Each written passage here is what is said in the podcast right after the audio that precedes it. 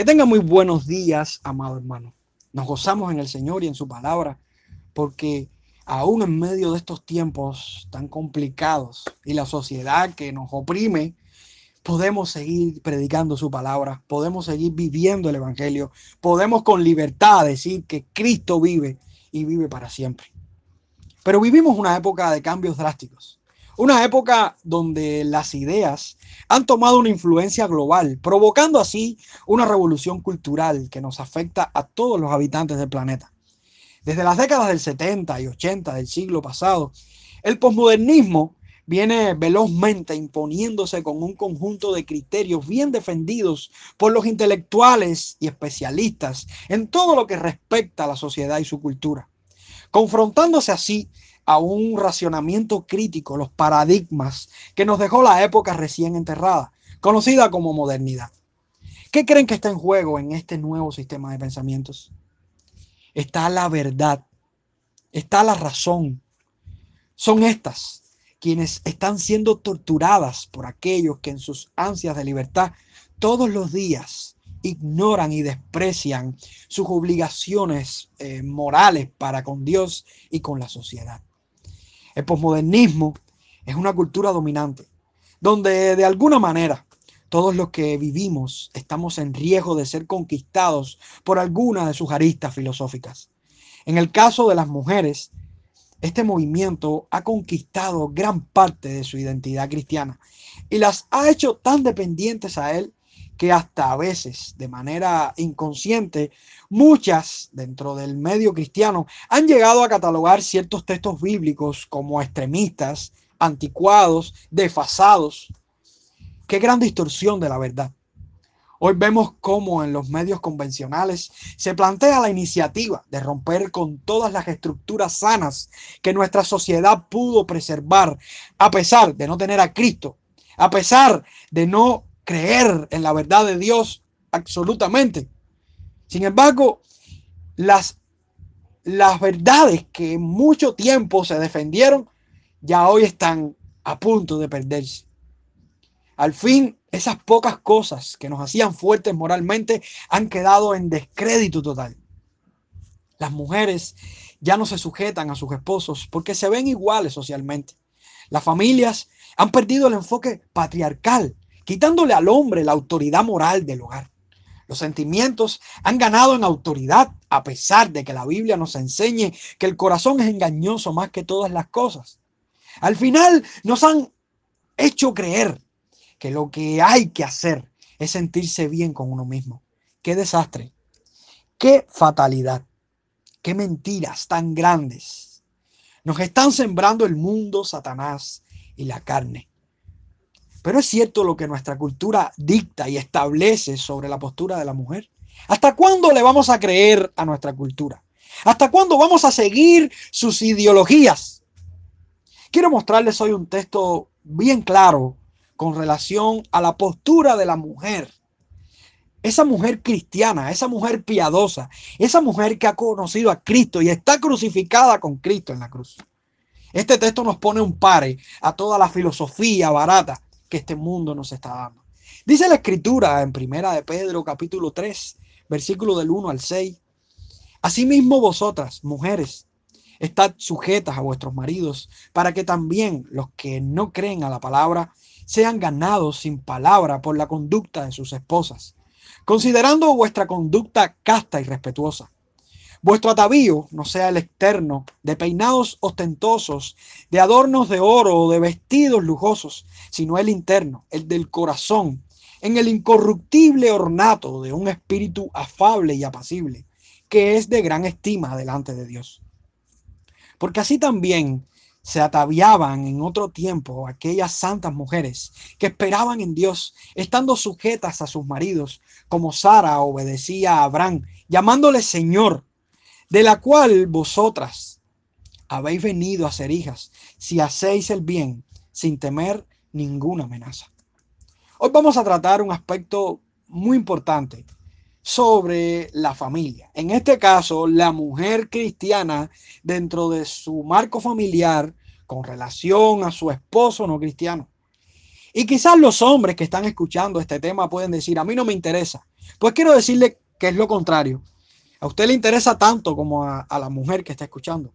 Porque este es un tema que nos sirve a todos. Si usted tiene esposa, usted tiene la responsabilidad de velar por la vida de su esposa. Y esta verdad es muy, es muy útil para todo aquel hombre que tenga una hija, una madre, una hermana, una tía, una prima, cualquier parienta, porque el hombre cristiano, como cristiano, está llamado a anunciar toda la verdad de la escritura y tiene la responsabilidad en la iglesia de enseñar todo el consejo de Dios a sus hermanos y de llevar a sus hermanos a la verdad de Dios.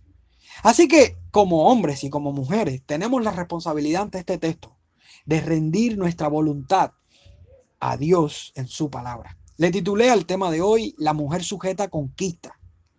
La mujer cristiana conquista porque el adorno que exhibe es el interno y este es la sujeción. Y es un reflejo de la virtud de su piedad. La sujeción de la mujer cristiana es un instrumento para conquistar a su esposo. Y existen varios ejemplos de mal testimonio de las mujeres cristianas frente a sus maridos. Mujeres muy diligentes en el servicio de la iglesia, pero ausentes a sus labores hogareñas. ¿Cuántas veces estas mujeres han descuidado tareas de su hogar? La limpieza, la ayuda con el esposo, la ayuda con los niños, delegan tanto que su papel y su rol como mujer cristiana lo han dejado todo. Mujeres que hablan mucho del Evangelio, pero cuando sus esposos las necesitan en la vida íntima, están totalmente ausentes, ocupadas en todos los quehaceres de la viña del Señor. Pero hermana, creo que debemos ver realmente cuál es nuestra obligación y nuestra responsabilidad primaria. Mujeres que viven tan obedientes a sus maridos que cuando tienen que poner en juego un mandamiento de Dios por obedecer a sus esposos, terminan negando al Señor por ceder al capricho de sus maridos inconversos. Mujeres que hablan más de Cristo con sus maridos pero practican tan poco del conocimiento que tienen de Cristo cuando hay un conflicto matrimonial o familiar. Mujeres tan independientes, mujeres tan autoritarias, mujeres que ridiculizan a sus esposos.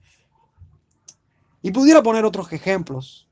Pero ¿cuál es la conducta positiva? ¿Cuál es la conducta adecuada de una mujer piadosa que pretende conquistar el corazón de su esposo para Cristo? El texto dice, asimismo, vosotras mujeres, estad sujetas a vuestros maridos, para que también los que no crean a la palabra sean ganados sin palabra por la conducta de sus esposas, considerando vuestra conducta casta y respetuosa. La idea clave de cómo la esposa procede es la sujeción a su esposo. La mujer cristiana se sujeta a su esposo. A veces las mujeres se justifican con diferentes razones para no sujetarse. Algunas dicen, no, porque el medio familiar donde yo nací me enseñó que yo soy libre, independiente y no tengo que sujetarme a nadie ni rendirle cuenta a nadie. Mi abuela enseñó a mi mamá de esta manera y mi mamá me enseñó así y yo aprendí esto y este fue el hábito que yo aprendí y no lo voy a cambiar nunca. La sociedad en la que me tocó vivir y la filosofía de la carrera que estudié no me deja pensar de otra manera, porque la lógica me indica que esto es así. Pero la Biblia es muy clara y la lógica muchas veces va en contra de la lógica de Dios. La Biblia nos enseña que no nos debemos amoldar a este mundo. La Biblia nos enseña que una vez que llegue el Evangelio a nuestra vida, nuestra vieja naturaleza es interrumpida por la obra de la cruz por la obra de la resurrección de Cristo. Y estas mujeres que practican hábitos pecaminosos y que vivieron de una manera no bíblica, desagradando a Dios en cuanto a sus principios, son mujeres que una vez que encuentran el Evangelio son compradas, son rescatadas del pecado. Y estas mujeres, una vez que chocan con este mensaje, se sujetan, se sujetan primero a la palabra de Dios y después a sus esposos. Otras pueden decir, mi esposo es un débil de carácter y yo tengo que asumir el liderazgo de la familia. ¿Acaso Dios la delegó a usted como líder o a su esposo? ¿Por qué la mujer, si no es la que es delegada por Dios para el liderazgo de la casa, asume ese papel? ¿Sabe cómo se llama eso? Rebeldía. Y usted puede decir, pero mi esposo no tiene carácter, mi esposo no asume lo que tiene que asumir. ¿Qué estás haciendo para que él lo asuma? ¿Le estás dando pie para que se acomode? ¿O estás haciendo todo lo posible y usando todas tus fuerzas para que él lo, lo asuma? Porque en esto consiste la fuerza de una mujer. No en querer dominar, no en querer imponerse a un hombre que tenga debilidad en su carácter, sino a, poner su carácter, mover su carácter y su fuerza, no para, para, para la rebelión, sino para la sujeción, para que aprenda a sujetarse. Y esa fuerza la lleva a sujetarse. ¿Acaso un caballo pierde la fuerza cuando es dominado por un jinete? Esta es la idea. La idea está aquí, en que estas mujeres, con toda su fuerza, entienden que tienen una autoridad y ellas no se revelan en cuanto a la autoridad. Otras pueden decir, mi esposo es inconverso. Y yo entiendo que como que no es cristiano, no me tengo que sujetar a él. Así que él hace lo que él quiere y yo hago lo que yo entiendo. Pero Primera de Corintios dice algo que debemos tener en cuenta. Primera de Corintios capítulo 7, versículo del 13 al 16 nos dice, y si una mujer tiene marido que no sea creyente y él consiste en vivir con ella, no lo abandone, porque el marido incrédulo es santificado en la mujer y la mujer incrédula en el marido. Pues de otra manera vuestros hijos serían inmundos mientras que ahora son santos. Pero si el incrédulo se separa, sepárese pues no está el hermano o la hermana sujeto a servidumbre en semejante caso, sino que a paz nos llamó Dios. Porque, ¿qué sabes tú, oh mujer, si quizá harás salvo a tu marido? ¿O qué sabes tú, oh marido, si quizá harás salva a tu mujer? Hermanos, qué importante es saber que la conducta del cristiano es de mucha influencia para que su cónyuge que no conoce al Señor venga a los pies de Cristo y caiga a los pies de Cristo. Entonces, ¿cómo, cómo es posible que si una mujer es cristiana y un hombre no? O viceversa. Este que es cristiano asuma el mismo rol de aquellos paganos o de aquellos que no tienen a Cristo ni tienen señorío de Cristo. No, hermanos. Aquí la mujer cristiana ocupa un papel importante y es el papel de la sujeción. Y esto hace que su marido se sienta atraído por algo que él no ve en todas las demás mujeres que le rodean. Hay un mal concepto que nuestra sociedad ha impuesto sobre la sujeción. Algunos piensan que una mujer sujeta es una mujer que es hostigada, otros que es una mujer frustrada, amargada, o la mujer vista como un objeto, o, llevada a un maltrato verbal y algunos hasta un maltrato físico. Mujeres que viven en tristeza, en profunda agonía. No, hermanos, la sujeción es, es un principio bíblico, un principio santo, un principio bueno, un principio honesto. De hecho, cuando nosotros vamos a la Biblia, al, al, Génesis, antes de que estuviera el pecado, existía este principio. Esto no es un principio que vino después de la caída, no, es un principio que vino antes de la caída, pero, pero estaba conformado en, en un espíritu, en un ambiente muy, muy bueno, muy lindo ante los ojos de Dios. Porque cuando Dios creó a Adán y tomó de su costilla e hizo a Eva, dice la Biblia que él le trajo a Eva. Y él la tomó como esposa, porque de él fue tomada. Y los llamó que serían una sola carne. Y estaban ambos desnudos, Adán y su esposa, y no se avergonzaban. ¿Qué comunión había entre ellos? Él dijo, esto es hueso de mis huesos y carne de mi carne. Esta será llamada varona. ¿Cómo este hombre llama a esta mujer? ¿Cómo este hombre expresa este, esta gratitud? ¿Y cómo este hombre puede percibir esta relación tan linda entre el hombre y la mujer? ¿Acaso esto no es lo que Dios quiere a lo que lleguemos nosotros en nuestro matrimonio? Un hombre que es cabeza, una mujer que es ayuda idónea, no un hombre que es ayuda idónea, sino una mujer que es ayuda idónea. Pero llegó el pecado. Y conforme vino el pecado, vino la maldición de este pecado.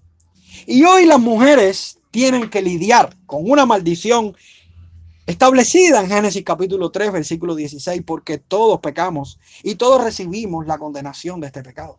Y Dios le dijo a la mujer que iba a tener dolores en el pacto, en el parto, perdón, pero también le dijo que su deseo será para su marido y él se, se enseñoreará de ella. Y vemos cómo a lo largo de toda la historia esto se ha cumplido. Y aún vemos cómo hoy los movimientos de feministas y los movimientos sociales se han levantado en contra de esta verdad y han tratado de opacar, han tratado de desmentir y tergiversar la escritura. Pero esto es una ley de vida. Esto es una ley en la cual la mujer, como mismo le duele parir, así mismo tendrá que por la sociedad y por la vida de esta tierra sujetarse a su marido. Es verdad que, este, que esta maldición ha llegado a los puntos extremos, ha llegado a los puntos críticos donde los hombres han hecho barbaridades de las mujeres. Y esto no justifica, pero sí es una gran verdad de que la mujer, bajo la condición pecaminosa, tendrá que rendir su deseo a su marido. Pero qué bueno es el Evangelio, porque cuando el Evangelio llega a nuestra vida, el Evangelio da luz, el Evangelio da vida, el Evangelio nos enseña que el modelo para la vida de un, de un matrimonio cristiano, o al menos un matrimonio donde hay un cristiano y puede servir de influencia al otro, es el modelo que la Biblia está estableciendo para arreglar la estructura que el pecado rompió en, en el Edén. El propósito del Evangelio es esta restauración en el matrimonio y es llevarnos a Cristo, llevarnos a esta relación con Cristo en la cual hay amor, a pesar de que aún el pecado está tratando a veces de conquistar esas áreas en las cuales somos débiles. Pero está Cristo para darnos libertad, está el Espíritu para darnos poder, poder para vivir conforme al resucitado. Y hay un texto muy valioso sobre las implicaciones en la sujeción del matrimonio. Y es Efesios capítulo 5, versículo del 22 al 24. La Biblia dice, las casadas estén sujetas a sus propios maridos como al Señor, porque el marido es cabeza de la mujer, así como Cristo es cabeza de la iglesia, la cual es su cuerpo y Él es su Salvador. Así que como la iglesia está sujeta a Cristo, así también las casadas lo estén a sus maridos en todo la sujeción de la mujer casada a su marido está muy ligada a la que ella tiene ante Jesucristo. Una mujer cristiana vive rindiéndole el señorío de su vida a Jesucristo con todas sus implicaciones. Cristo es su amo. Cristo tiene la total autoridad sobre ella para gobernarla y mandarle. Lo que Cristo le ordena eh, o sencillamente le pide, para ella es una ley irrefutable. Por eso es muy importante comprender sobre el conocimiento de la sujeción como mujeres cristianas que tienen una autoridad delegada por Cristo, que es su esposo.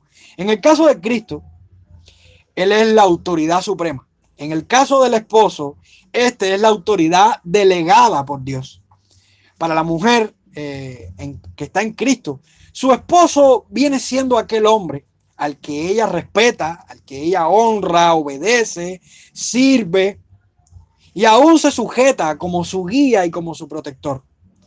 Si Cristo es el Señor de cada mujer, entonces será el Señor, el Señor para ordenarle que se sujete en la tierra aquel que ella escogió voluntariamente por su representante familiar. ¿Y quién es? Su esposo.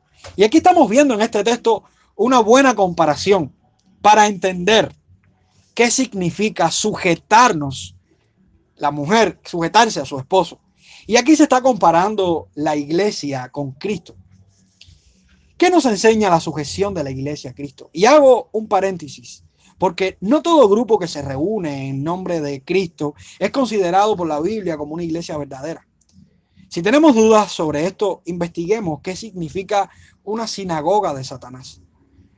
Pero aquella, la iglesia de Cristo, la iglesia por la cual Cristo murió y lo dio todo en amor, es un emblema digno de lo que significa tener una cabeza.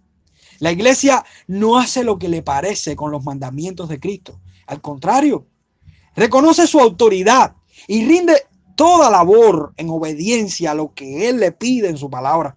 Entonces, ¿qué queda para los esposos que entienden este principio, para las esposas que entienden este principio, para aquellos que son cristianos y su cónyuge no lo es. Cristo es la cabeza de la iglesia. ellas deben sujetarse a sus esposos de la misma manera que lo hace la iglesia con Cristo. Así que, amada hermana, amado hermano, debemos entender que en el matrimonio la mujer se sujeta a su esposo. ¿Y qué significa la palabra sujeción? Sujetarse significa someterse, subordinarse, obedecer, estar bajo una autoridad. Es lo contrario a ser rebelde, a ser independiente, a ser desobediente. Escuchaba en estos días al doctor Samuel Renihan y él trataba el tema de la sujeción. Y él decía que nuestro problema a la palabra sujeción proviene de todo el equipaje negativo de la palabra y todos los abusos que hemos visto en nuestra familia. Pero él dice que la sujeción de una esposa a su esposo se refiere a los esfuerzos y talentos de ella concentrados para ayudarle. Y eso es la sujeción, no control de uno sobre otro, aunque sí hay una estructura de autoridad, sino uno dirigiendo al otro y el otro ayudando al que dirige. Es un equipo. Es un equipo en el cual hay una cabeza y hay una persona que apoya las ideas de la cabeza. Los esfuerzos, los talentos de una esposa deben estar concentradas, concentrados en ayudar a su esposo. Uno dirige y el otro ayuda al que dirige. Ocupar el papel, el papel de ayuda idónea no es convertirse en ayuda errónea. Escuche esto. Dios nos llama a la mujer a ser ayuda idónea, pero no ayuda errónea. La ayuda idónea aporta a la madurez y a la consolidación de la relación matrimonial. La ayuda errónea divide y se revela. La ayuda idónea coopera y entiende que no es ella el centro de los planes matrimoniales. La ayuda errónea dirige la atención del matrimonio sobre ella y busca su satisfacción todo el tiempo. La ayuda idónea entiende muy bien la frase yo soy segundo. Algo que debería caracterizar a todo cristiano. Yo soy segundo. Qué triste saber que los matrimonios necesitan humildad y no la hay. Si las mujeres cristianas de hoy supieran el valor tan grande y la importancia que tiene su sujeción a su esposo para la expansión del reino de Dios, hubiesen tantos hombres interesados por servir a Dios, que las iglesias retomaran el liderazgo masculino, retomaran el diaconado masculino que la Biblia establece. Y a veces vemos mujeres que, que tienen un potencial tremendo y una madurez tremenda. Y vemos cómo esas mujeres están desesperadas por ser las protagonistas de su matrimonio. Cuando la Biblia está llamando a la mujer a empujar a su esposo, porque él es la cabeza. Y esto no significa que haya preferencias ante Dios del hombre y la mujer y la mujer. Esto significa que hay roles diferentes. Los dos son iguales para Dios, pero los dos tienen roles diferentes. Y el rol del hombre es la autoridad, tanto en el liderazgo como en la familia. Es obvio que cuando una mujer aprende la sujeción, hay resultados positivos en sus esposos. Hay un para qué en el texto. El texto lo está indicando y lo que indica es propósito. Y este es el fin que se espera de la sujeción de aquellas mujeres a sus esposos no cristianos. El texto dice, para que también los que no creen a la palabra sean ganados sin palabra por la conducta de sus esposas, considerando vuestra conducta casta y respetuosa. Aún sin palabras, la mujer puede conquistar el corazón de su marido para Cristo. Pero ¿sabes por qué? Porque la mujer vive de tal manera. La conducta de esta mujer piadosa surte más efecto en la vida de este hombre que mil palabras de teología, que mil palabras de conocimiento. La práctica, la vida, el poder perdonar, el poder ayudar, el poder ser fiel, el poder estar al tanto de las necesidades de su esposo, van a hacer de que su esposo se sienta cada día más atraído por ella y por el Señor. Las mujeres deben trabajar en su gestión hasta lograr que sus maridos lleguen a considerarles en su conducta casta y respetuosa. ¿Sabía usted que para el contexto del Nuevo Testamento, del Nuevo Testamento las mujeres o los hombres, perdón, que conocían una religión, llevaban a sus esposas a creer en la misma religión y ellas, como rol social, tenían que asumir la misma religión de su esposo. Pero pasaba lo contrario cuando una mujer era la que asumía una religión. El esposo no estaba obligado ante la sociedad ni, ni sentía compromiso social para él asumir la misma religión de la esposa.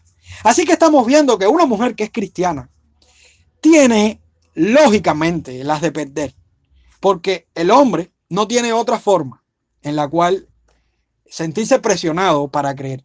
De manera que la mujer cristiana tenía que ser muy fina en sus detalles. Tenía que vivir de tal manera que llamara tanto la atención de su esposo, que su esposo dijera, su religión es mayor que la mía, su Dios es más poderoso que el mío, su vida es, es mejor que la mía y yo quiero eso para mí. Así que imagínense qué reto para las mujeres del contexto del Nuevo Testamento. Y yo me pregunto, hoy que hay libertad de expresión, hoy que las mujeres no están obligadas a creer lo que creen sus esposos, sin embargo, tienen hoy una fuerza en la palabra, una fuerza para que sean escuchadas, porque malamente la sociedad le ha dado un lugar a la mujer que a veces distorsiona en cierto sentido. Y esto ha provocado que la mujer aproveche esto para mal, pero nosotros los cristianos tenemos que aprovechar esto para bien.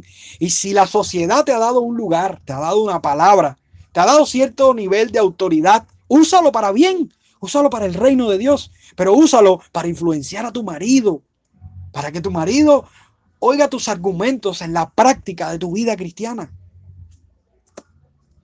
Y aquí vemos la importancia de lo que sinceramente debe cultivar la mujer cristiana sobre su adorno porque el adorno de la mujer cristiana es el interno, el cual refleja la virtud de su piedad. El texto termina diciendo, vuestro atavío, no sea el externo, de peinados ostentosos, de adornos de oro, de vestidos lujosos, sino el interno, el del corazón, en el incorruptible ornato de un espíritu afable y apacible, que es de grande estima delante de Dios, porque así también se ataviaban en otro tiempo aquellas santas mujeres que esperaban en Dios, estando sujetas a sus maridos, como Sara obedecía a Abraham, llamándole Señor, de la cual vosotras habéis venido a ser hijas, si hacéis el bien sin temer ninguna amenaza. Quiero dar una aclaración. Porque la Biblia no está alentando al descuido físico de la mujer cristiana. Ni tampoco está prohibiendo que la mujer cristiana se arregle o se pinte. Pero sí nos está reorientando a una correcta motivación y a la belleza que ella debe presumir como mujer conquistada por Cristo, que busca agradarle y conquistar el corazón de su marido para Cristo. Nuestro exterior dice mucho de nosotros. Cuando una mujer lleva mucho por fuera, revisemos su interior y notaremos que la carencia de Dios en su alma solo está proyectando con sus excesos y sus presunciones que su vida interior está muy débil. En su debilidad, ella trata de gritar tanto con sus adornos que a todos los que le rodean testifica de su verdadera condición y motivación, que es la apariencia en supremacía de su pureza de espíritu. Amadas hermanas, como hermano en Cristo y con el respeto que les debo, les exhorto a cultivar sus corazones en la pureza de su espíritu, a ser mujeres castas, no rebeldes, a tener la suficiente humildad para hacer de sus maridos hombres que en su momento les guíen a Cristo y ocupen el lugar que deben ocupar.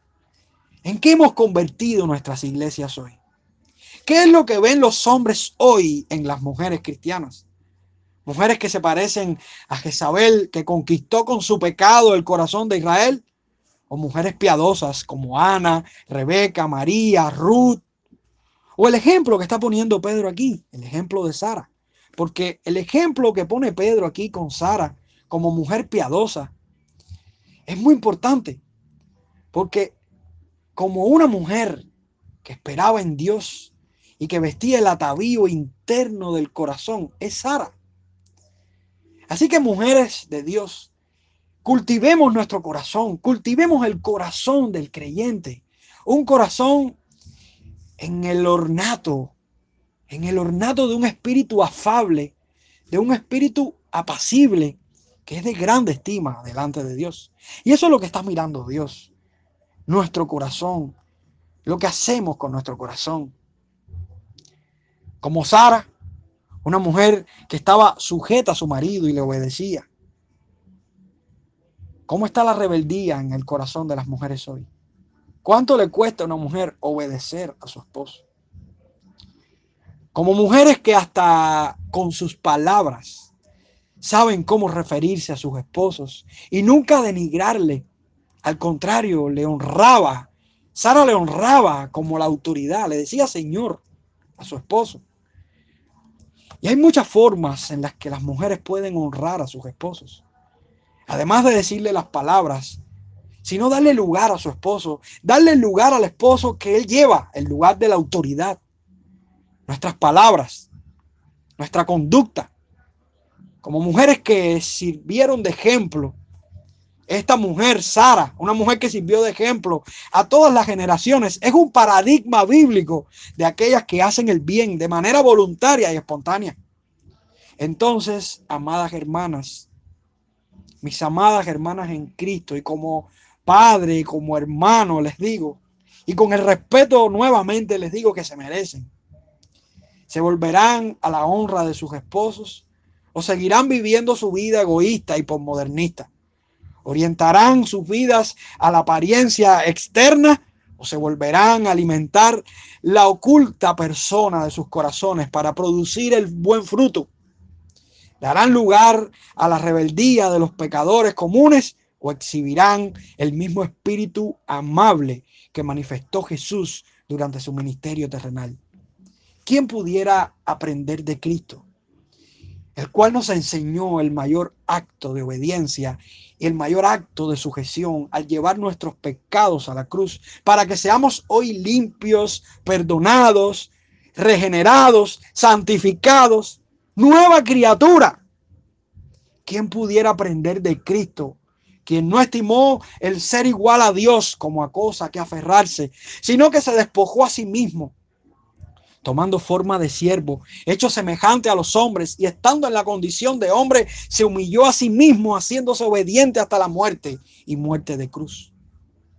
Un corazón conquistado por Cristo aprende en sujeción y en obediencia a reflejar todo lo que le ha sido dado por obra sobrenatural de la gracia de Dios, en el poder del Espíritu. Y podemos afirmar que la mujer cristiana conquista, pero conquista porque el adorno que exhibe es el interior.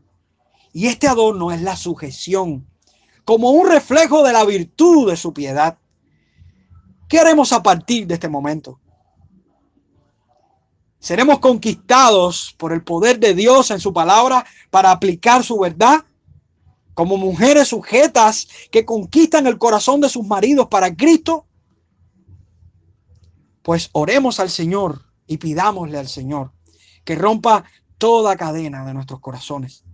Padre, en el nombre de Jesús, te ruego por cada mujer cristiana, por cada mujer que ha escuchado este mensaje.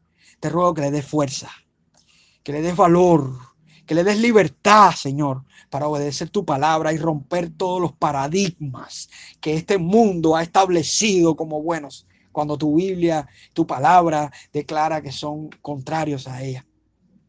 Señor, ayuda a cada una de mis hermanas, fortalece a cada una de mis hermanas para que pueda ser sujeta a su esposo.